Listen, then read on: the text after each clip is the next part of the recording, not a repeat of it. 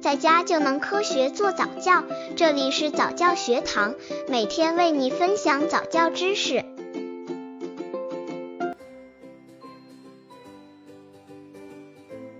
如何训练宝宝的抓握能力？为了刺激宝宝的抓握反射，妈妈可以把一个玩具或颜色鲜艳的物体放在宝宝能够到的地方，并且鼓励宝宝去抓东西。注意不要放得太远，以免宝宝因抓不到而感到沮丧、泄气。刚接触早教的父母可能缺乏这方面知识，可以到公众号早教学堂获取在家早教课程，让宝宝在家就能科学做早教。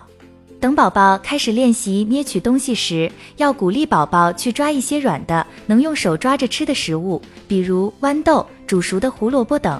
在宝宝学会用勺子之前，用手抓着吃完全属于正常现象。如果宝宝八周大时仍然对放在他面前的任何玩具都不感兴趣，到九个月时宝宝还不去尝试摸或抓玩具，此时就要带宝宝去看医生了。另外，别忘了，早产的宝宝可能会比同龄的孩子晚一些才能学习这些技能。当妈妈看到宝宝每经历一个阶段所获得的成绩时，是不是感到非常开心和激动呢？